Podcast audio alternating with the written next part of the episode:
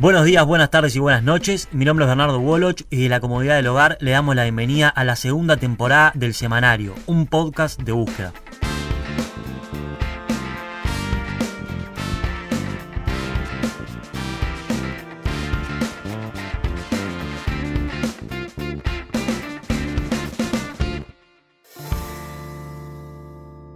Yamandú Orsi es el candidato a intendente por Canelones y el actual referente del movimiento de participación popular. En una entrevista larga que salió publicada ayer en Búsqueda, Orsi tiró hacia varios objetivos. Dijo que el gobierno de la calle Pou no era una coalición multicolor, sino que era blanco, herrerista y lacayista, que el Frente Amplio perdió la elección por falta de reflejos del gobierno de Tabaré Vázquez y también arremetió contra Ernesto Talvi por renunciar a la política y asumir una conducta egoísta. Para hablar sobre estos temas es que estoy con Raúl Santo Pietro, periodista de búsqueda. ¿Cómo estás, Rulo? Muy bien, ¿y tú? Muy bien, gracias por estar ahí del otro lado. Eh, ¿Hace tiempo no salías en el semanario? Hace mucho tiempo no hablamos, pero debe ser que debemos rondar el año casi. Bien, me alegro mucho que estés ahí. Rulo, en la nota decís que Yamandú Orsi es el actual referente del MPP. ¿Por qué te parece eso? En realidad es uno de los referentes, ¿no? O sea, eh, aparece como las figuras de renovación en el MPP sin duda que el líder sigue siendo José Mujica, este, por lejos, pero bueno, el propio Mujica se ha encargado ya desde la campaña pasada de acompañar actos solamente de dos personas. Si bien en las internas acompañaba a Cose y se mostraba, pero en la campaña propia del MVP él acompañó a Yamandú Orsi, por un lado, y a Alejandro Pacha Sánchez, porque él los identifica como las dos personas de renovación que tiene su sector. Entonces, yo no me arriesgaría a decir, bueno, el nombre cantado es Yamandu Orsi, pero bueno, ya tiene un recorrido, es intendente del segundo, digamos, departamento en importancia en votos y, claramente es una de las figuras que va a estar en la vuelta hacia el 2024. Bien, antes de meternos en detalle de la entrevista, te voy a preguntar a ver si estás de acuerdo conmigo. De hace tiempo que Orsi está encarnando como un discurso moderado. Por ejemplo, habla del desempeño del gobierno de la calle y dice que tiene un buen manejo de la emergencia sanitaria, pero tiene muy malos criterios en lo económico y lo social. ¿Por qué te parece que tiene esa tibieza discursiva? Yo no sé si, definirla como tibieza. Es verdad que él, desde hace un tiempo, eh, yo no diría que juega eso, pero digamos, sí lo refleja en su discurso, que es como diría Mujica, como te digo una cosa, te digo la otra, ¿no? O sea, por momentos puede reconocer logros y buenos actos de sus adversarios políticos, pero por otro también tener juicios o, críticas bastante duras. Lo hace incluso también con su propio Frente Amplio. Eh, a lo largo de la entrevista aparecen también algunas críticas muy duras a, lo que ha sido el Frente Amplio en los últimos años, pero es como que, tiene ese juego, viste, ambivalente, de poder reconocer algo, pero a la vez ser muy duro y crítico. Yo creo que puede ser una parte genuina de él y de que esa es su forma de pensar. Y también creo que me parece una estrategia política, si lo es, este, bastante acertada, porque es imposible que todo sea blanco, que todo sea negro. Creo que en los últimos años se ha demostrado un poco que, ser todo oposición sin poder reconocer nada eh, no queda bien, o sea, no, no suena real. Entonces me parece que Orsi eh, se mueve un poco en, esos parámetros. Bien, eh, Rulo en la entrevista se lleva varios caracteres, una discusión vieja pero que no pierde vigencia, que es la presencia del Estado, el libre mercado y cómo esto afecta en la economía. Orsi incluso se remontó hasta la década del 30 para hablar de la dictadura de Terra y mencionó el libre mercado, como te dije recién, en oposición al Estado de Bienestar Ballista para atacar el gobierno de la calle y decir que es un gobierno herrerista como siempre se los conoció. Es un discurso. el lacayista. Claro, lacayismo. Es un discurso un poco asusta vieja, como se dice vulgarmente, como el, ejemplo de, que usan a veces el de neoliberalismo de los 90. Pero, ¿por qué te parece que va hacia esos lugares? Y ahí yo creo que hay una parte de concepción política, de, como decía, bueno, la, vieja dicotomía este, entre el Estado ballista, que sigue estando y que se da en el discurso, y también porque es un poco la, la postura que ha llevado adelante todo el Frente Amplio, ¿no? Eh, no, no, no le han escapado de ahí. Y es como, desde el Frente Amplio se dice, por ejemplo, que, no sé, cuando aparecen estos casos del lado del gobierno donde denuncian irregularidades para atrás, que lo que se busca es confirmar el discurso de campaña. Pero del Frente Amplio también están en el discurso de campaña, porque esto es algo que lo venían diciendo desde que, que pasaron las elecciones, digamos, el año pasado, y bueno, continúan con esa idea de que este es el herrerismo, es volver a los 90. Así que no es nada nuevo, pero sigue siendo el mismo discurso, realmente. Bien, en la entrevista Yamandú dice algo interesante que seguramente se debe comentar en los pasillos del Parlamento y en algunas cocinas políticas, y es que hay una concentración de poder en la figura del presidente, que él lo identifica y lo describe, abro comillas porque esto lo escribiste como un oficialismo dentro de la coalición de gobierno, la 404, y además agrega que la salida de Talvi contribuye a ello. Mi pregunta es, vos hablas con muchos dirigentes del Frente Amplio, ¿hay una coincidencia entre este presidencialismo, entre este auge de la figura de la calle? esa forma de gobernar? Sí, yo creo que entre la dirigencia del Frente Amplio, yo no digo que se subestimó un poco la figura de la calle Pou, pero sí he notado como cierta sorpresa de decir, bueno, eh, nadie lo va a reconocer, obviamente, pero de que él se está moviendo muy bien, de que a pesar de todas las diferencias que hay en la coalición, la calle Pou sale bien parado. Y bueno, las encuestas también lo marcan así, ¿no? O sea, la popularidad que tiene la calle Pou hasta ahora, este, con todas las cosas que, le ha tocado a este gobierno, se mantienen buenos números. Y es verdad que es difícil de manejar esta coalición. Entonces, la figura del presidente se levanta, se erige un poco a partir de todos estos, estos casos. Y también la, eh, la calle Pou tenía como pensando hacia adelante, ¿no? Pero una de las figuras de contrapeso o que le podía hacer mella dentro de la coalición, pensando en renovación, es o era, ya no sé cómo manejarlo, este, el propio Talvi. Entonces, a partir de todo este episodio, muchos dirigentes del Frente Amplio coinciden, sí, en que, que sale fortalecido acá es la calle Pou. Así que creo que que lo que maneja Orsi, quizá de forma más transparente que como lo han hecho otros dirigentes del Frente Amplio, es una posición en la que coinciden varios. Eh, recién decías, hablabas de la aprobación de la calle y de las encuestas, y se lo preguntaste a Yamandu Orsi. ¿Qué respondió sobre hacer oposición ante un gobierno que tiene mayoría parlamentaria y una muy buena aprobación? Eso sí, se lo hemos escuchado a varios dirigentes del frente. Ser oposición, bueno, es la dicotomía entre oposición cerrada o oposición constructiva, como le llaman, ¿no? O sea, decirle todo que no y listo. O, bueno, ver cómo ser oposición marcando las diferencias, pero también aprovechando que si hay cosas que les parece que está bien a los dirigentes del Frente Amplio, acompañarlas y cómo explicarlas. Orsi se, se inclina más por este camino, o sea, el de ser una oposición que tenga un grado de construcción, que tenga una idea de, bueno, de si hay algo que a la dirigencia del Frente Amplio le parece bien, hagamos el esfuerzo por explicarle a la gente por qué estamos acompañando. Claro, tal vez, tal vez no debí decir al principio tibieza, sino eh, constructivismo. Claro, porque en realidad él, él lo, lo, maneja como si fuera algo sin sorpresa, ¿no? O sea, decir, bueno, estuvimos como Frente Amplio mucho tiempo siendo oposición y esto es volver más o menos a lo mismo. Hay un agregado grande ahí, es, bueno, eh, está bien, volvés a hacer oposición, pero después de haber sido 15 años gobierno, entonces todo lo que te vayan a criticar es a lo que hiciste vos. No le podés achacar a otro este, y, cómo ser oposición. Pero también en su momento, este, imagino épocas de Astor y Vázquez, se hablaba de que por un lado se podía hacer oposición constructiva y había otra oposición más acérrima.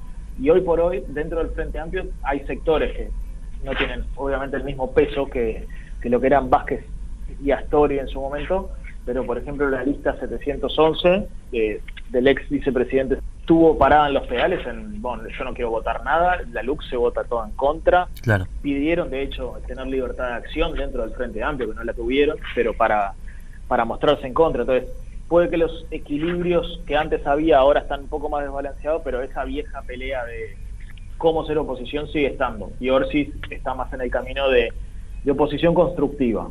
Bien, Rulo, hablando de cómo ser oposición, para que interpretes un poco lo que quiso decir Yamandú, él menciona que el Frente Amplio está mucho mejor parado desde Parlamento que desde su estructura, que todavía no se termina de ubicar en la estructura. ¿Qué significa eso? Bueno, el Frente, es verdad que, que le costó y creo, yo creo que le sigue costando, que no está tan resuelto eso. Él, de un día para el otro, este, si bien acá las transiciones son largas, entonces te podés preparar, este, pero dejar el gobierno después de 15 años y volver a ser oposición, ¿no? Y por si fuera poco, en el medio que aparece, digamos, este nuevo escenario, surge la pandemia. Entonces, también eso te complica, imagino yo, a nivel político, decir, bueno, ¿cómo me pongo en contra de un gobierno que está lidiando con una pandemia? Es como, me van a tildar de oportunista, de que pego en momentos que no debería agredirse y estar todo el sistema político junto. Entonces, ese combo hizo que fuera complicado cómo pararse desde la oposición. Lo que veníamos diciendo antes, medio al pasar de que también en el propio frente hay distintas miradas de cómo pararse. Entonces, lo que se terminó dando, y a lo que apunta Orsi, es eh, que las primeras señales de, de ir separando en la cancha se dieron en la bancada porque en el Parlamento es realmente donde se está jugando este rol de oposición. Antes veníamos muy, creo que, acostumbrados a que la oposición y el gobierno se daba dentro del Frente Amplio, ¿no? Cuando era gobierno, porque las mejores críticas este, llegaban también de la propia fuerza política, un Darío Pérez que se descolocaba. Claro. Ahora ese escenario ya no existe. Ahora el gobierno es de la coalición multicolor. Entonces, por ejemplo, este, si hoy apareciera un dirigente del Frente Amplio diciendo, ah, yo no comparto esta decisión del gobierno, y bueno, tendrá la relevancia de alguien de la oposición, pero no es tan, tan crítico, ¿no? O sea, no es que un diputado diga, yo esto no lo voto. Y bueno, no, no va a cambiar en la ecuación. Entonces, hoy realmente donde se está dando esa pelea y donde tiene representación real el Frente Amplio es en el Parlamento. Es ahí el único escenario donde está en juego, porque piensen que cuando se arrancó esto, el Frente le propuso crear un grupo este, a la calle Pou con el tema de la pandemia, que ese podría haber sido otro ámbito donde estuvieran sentadas las dos partes, pero la calle Pou no, no quiso instalarlo. Entonces realmente el único ámbito donde están sentadas las partes es en el Parlamento y la LUC fue clave, la ley de urgente consideración, porque bueno, ahí el Frente logró tener una postura clara, de hecho, si lo marca, ¿no? Que la postura del Frente Amplio se la marcó la bancada de, sobre todo de senadores. Entonces, como que cambió un poco el eje. Antes lo que decía el Frente Amplio, la mesa política y sus distintos órganos, iba al Parlamento, iba al gobierno. Ahora no, ahora es la propia bancada de senadores la que marca y lo transmitió con documentos de, bueno, miren, nuestra posición va por acá y esto es lo que vamos a criticar y todo. Y esa la adopta ahora el frente. Entonces, cambió un poco el eje. Bien, y eso me da pie un poco para la, siguiente pregunta, porque Yamandú hace una reflexión de por qué perdió el Frente Amplio, lo comentábamos al principio. Sí. Y una de las crisis del Frente Amplio podría corresponder a su falta de liderazgo, que es algo que el presidente de la calle Pou lo aprovecha al máximo cuando utiliza como único interlocutor válido al presidente Tabaré Vázquez, al expresidente Tabaré Vázquez, cuando el Frente Amplio, por ejemplo, tiene como presidente del partido a Javier Miranda. Yamandú habló de esa falta de liderazgos y dijo que los nuevos referentes no son líderes. Hablo de Carolina Cose o Mario Vergara. Dijo que son referentes, pero no líderes. ¿A qué se refiere? Sí, él marca como, como si te pusieran una barrera clara separando, ¿no? Dice, bueno, eh, obviamente a partir de todo este escenario del frente y de que no se sabe bien realmente dónde están los liderazgos, nosotros le preguntamos a Yamundu, bueno, ¿dónde está el liderazgo del frente? Y él de entrada ya dice, bueno, el liderazgo del frente está en el Parlamento, en parte, y otra fuera con el presidente Vázquez, dice, ¿no?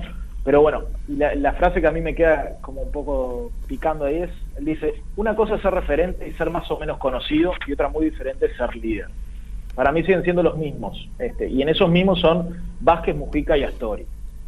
Y él identifica sí que hay gente que, bueno, que se viene, que, hay una, etapa de renovación, que ahí nombra, bueno, a, Oscar Andrade como en una beta más del plano sindical, al propio Pacho Sánchez de su sector, Cose, Vergara, y, y él los nombra como diciendo, bueno, estos serían dentro de estos referentes y gente conocida, pero no líder. Como que para líder les falta todavía, porque, porque bueno, es verdad que tampoco surgen los liderazgos de la nada y, tampoco se construye un líder de, un momento para otro. De hecho, nosotros nos llamó la atención mientras estábamos en ese peloteo y, y ahí está bueno quizá que vayan a la entrevista directo. Decimos, bueno, pero no nombraste a Martínez. Y, él ahí como que, lo coloca en este grupo de segunda línea, ¿no? Dice, bueno, es también un referente fuerte, pero liderazgo para mí tienen Mujica, Vázquez y Astori. Ahora vos, vos nombrabas al pasar ahí la autocrítica del frente y cómo, cómo hacer eso. Justo la semana que viene va a empezar a trabajar un grupo este, dentro del propio Frente Amplio con dirigentes de diversos sectores para hacer este proceso de autocrítica, porque de hecho de acá a fin de año el Frente tiene, bueno, de camino las elecciones departamentales, pero ya previsto un congreso para justamente hacer el balance, autocrítica y bueno, y perspectiva hacia futuro de, la coalición de izquierdas, así que, esta idea también de autocrítica, y se van a escuchar, imagino, en, estos meses, muchos análisis diagnósticos y bueno, de por dónde se le erró este, para llegar a la derrota. Bien, además que el Frente Amplio también está en crisis en varios sectores, como el Partido Socialista, el MVP, la falta de liderazgo y qué va a pasar con ellos. Sí, ahí eh, yo creo que el Frente está en el momento que, es inédito, no por no haber sido oposición, no por no haber tenido crisis, sino por encontrarse en, esta, en este reacomodo a partir de 15 años en el gobierno. Una vez una, un legislador me decía, el legislador socialista, ¿no? Me decía, nosotros en el Partido Socialista lo que tenemos es eh, un mini frente amplio, entonces somos como unos adelantados a lo que le vaya a pasar al Frente Amplio. Siempre va a pasar primero el Partido Socialista. El Partido Socialista ahora está en un momento bastante complejo, donde lo que se está dando, quizá antes también tenían dirigentes que se iban, dirigentes muy pesados que abandonaban el sector, pero bueno, eh, el Partido Socialista desde que ganó Gonzalo Civil a la Secretaría General... Que representa la ortodoxia, ¿verdad? Exacto, en esa, ese viejo este, enfrentamiento de ortodoxos y renovadores. Exactamente.